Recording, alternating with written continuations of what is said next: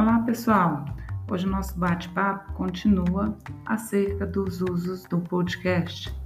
O podcast é um arquivo digital sonoro e ele pode ser é, utilizado em diferentes contextos de sala de aula.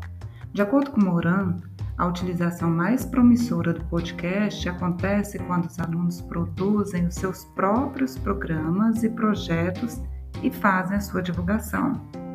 Para participar como produtores de informação é muito mais importante para os alunos do que apenas acessar materiais prontos, mesmo que esses materiais tenham sido bem elaborados.